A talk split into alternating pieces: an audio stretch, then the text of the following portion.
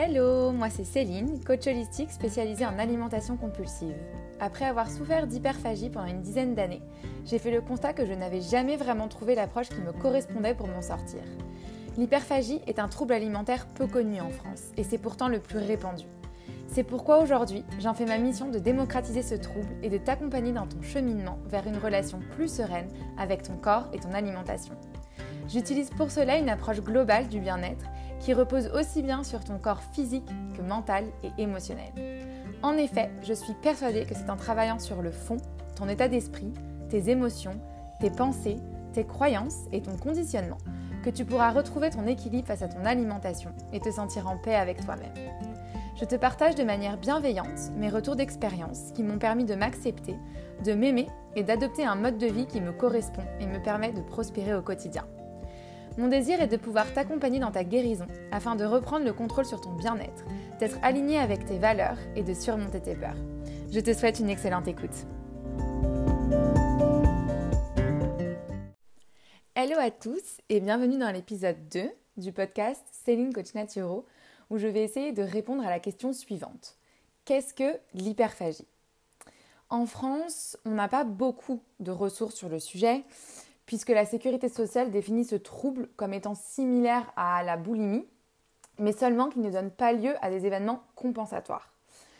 Bien que ce soit correct en soi, je trouve ça important d'avoir un peu plus d'informations sur le sujet et donc d'aller un peu plus en détail dans la définition. Euh, en effet, une des raisons pour lesquelles ce trouble est si peu connu et reconnu en France, c'est parce que les personnes qui en font l'expérience n'arrivent pas à mettre de mots dessus.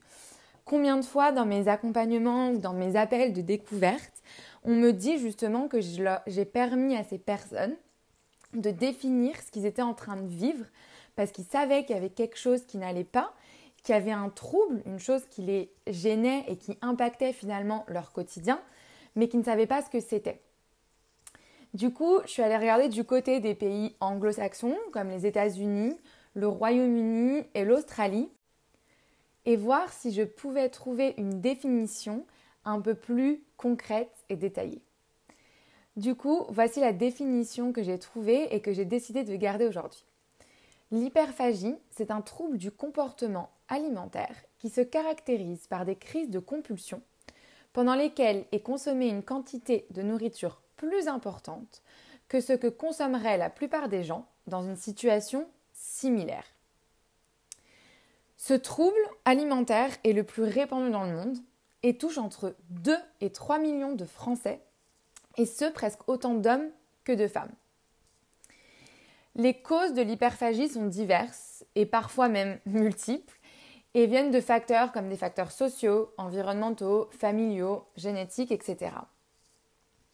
Je suis allée voir également un peu plus en détail s'il y avait des critères de définition un peu de l'hyperphagie et comment on pouvait décider si oui ou non on était en fait en train de faire l'expérience d'alimentation compulsive ou d'hyperphagie. Ce que j'ai trouvé, c'est qu'aux États-Unis, il y a un manuel de diagnostic et de statistique des troubles mentaux qui s'appelle le DSM-5 et qui définit justement certains critères qui doivent être réunis pour être considérés comme souffrant d'hyperphagie que eux appellent binge eating disorder. Je vais te les lister rapidement dans ce podcast, mais l'idée c'est que je reviendrai dessus un peu plus tard dans un autre épisode, parce qu'effectivement, ils feront l'objet euh, du prochain épisode de mon podcast.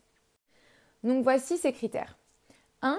Manger de grosses quantités dans un intervalle de temps réduit, c'est-à-dire en 2 heures. 2. Les crises doivent avoir lieu au moins une fois par semaine pendant 3 mois. 3 il doit y avoir une forte sensation de perte de contrôle. 4. Une sensation de désarroi face à son comportement alimentaire doit être ressentie. 5. Les crises ne doivent pas donner lieu à un événement compensatoire, comme se faire vomir ou prendre des laxatifs, comme justement en cas de boulimie. Et 5. Ce trouble doit être associé à au moins 3 des critères suivants. 1. Manger bien plus rapidement que pendant un repas normal. 2. Manger jusqu'à se sentir plus que satisfait, voire même malade. 3. Manger dans de grosses quantités sans ressentir la faim physiologique. 4. Se sentir coupable, honteux et même parfois déprimé après un épisode de crise. Et 5. Parfois manger seul par peur d'être jugé ou par honte. Encore une fois, t'inquiète pas, non seulement tu pourras retrouver ces critères dans mon article de blog, mais j'en parlerai bien plus longuement dans mon prochain épisode. Ce que je trouve ici important de mentionner, c'est qu'il faut faire attention à ne pas confondre l'alimentation émotionnelle avec l'alimentation compulsive ou avec l'hyperphagie. L'alimentation émotionnelle, c'est quelque chose dont on parle beaucoup et qui est tout à fait normal et arrive à tout le monde. L'alimentation émotionnelle, c'est le fait de manger en réaction à certaines émotions, des émotions qui soient d'ailleurs agréables ou désagréables, et c'est totalement humain et normal. Ce qu'il ne faut pas, c'est que ça devienne un mécanisme de compensation régulier plutôt que d'accepter ces émotions. Afin que tu puisses faire la différence entre justement l'alimentation compulsive, l'hyperphagie et l'alimentation émotionnelle, je vais te citer quelques distinctions. Une des premières, c'est que c'est une question de quantité. Pour l'alimentation émotionnelle, on va consommer des quantités plus petites comme un ou deux carrés de chocolat, un ou deux gâteaux, et on va s'arrêter là et ça suffira. L'alimentation compulsive, comme on l'a dit, ça va être de grosses quantités en une plus petite période de temps. La deuxième distinction, c'est que pendant l'alimentation, pour l'alimentation émotionnelle, il n'y a pas de sensation de perte de contrôle. Encore une fois, on mange un ou deux carrés de chocolat, ça va mieux et on s'arrête. A l'inverse, pour l'alimentation compulsive, on va avoir tendance à manger toute la tablette de chocolat, tout le paquet de chips, tout le paquet de gâteaux, etc. Et la troisième distinction importante, c'est la sensation de culpabilité et donc comment on se sent? L'alimentation émotionnelle, on mange nos carrés de chocolat, on se sent mieux et on n'y pense plus. L'alimentation compulsive, généralement derrière, on a une forte sensation de culpabilité, parfois de honte, ce qui d'ailleurs va générer un peu ce cercle vicieux puisque derrière, on va avoir tendance à se restreindre. Une autre chose que j'avais envie de mentionner euh, dans cet épisode, c'est qu'on oublie souvent que l'hyperphagie, l'alimentation compulsive, c'est avant tout un trouble mental. Et je sais qu'en France, on a encore beaucoup de mal à accepter ça, parce qu'on ne parle pas beaucoup justement de santé mentale, bien qu'avec la crise du Covid, euh, la plupart des gens commencent quand même à prendre conscience de l'importance de notre état de santé mentale, justement, sur notre état de santé global. Mais c'est vrai qu'on a encore un peu de mal à discuter de tout ça. Et pourtant, je trouve que c'est quand même important et il faut arrêter de, diaboliser justement les troubles et les pathologies mentales. Parce que dès qu'on a euh, un petit bobo physique, dès qu'on se sent pas bien, dès qu'on se sent malade, bah, on a ce réflexe d'aller voir le médecin et ton médecin généraliste par exemple. Mais quand on ressent quelque chose au niveau émotionnel ou au niveau mental, eh ben on a plus de mal à demander d'aide. Alors qu'en fait, c'est pareil. C'est juste que effectivement, physiquement, c'est quelque chose qui est tangible, c'est quelque chose qui est visible, que l'on ressent et on arrive à mettre des mots dessus.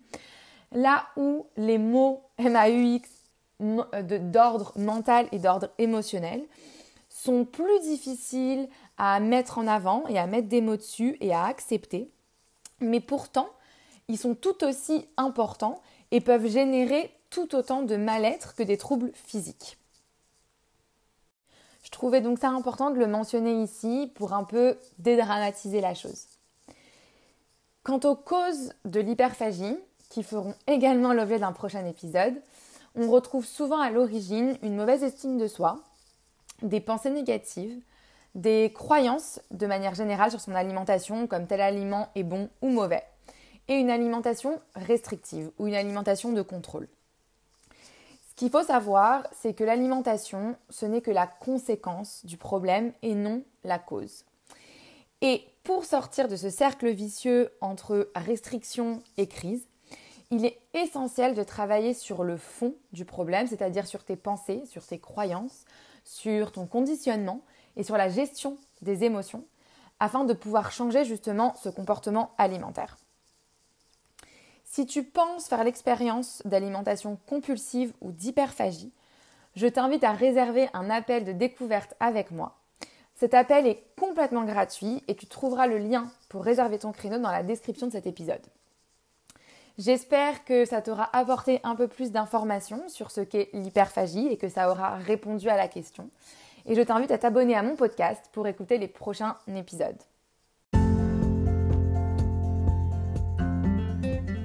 J'espère que cet épisode t'aura plu. N'hésite pas à me laisser un commentaire, à noter le podcast ou à m'envoyer un message. On se revoit très vite pour un autre épisode de Céline Coach Naturo.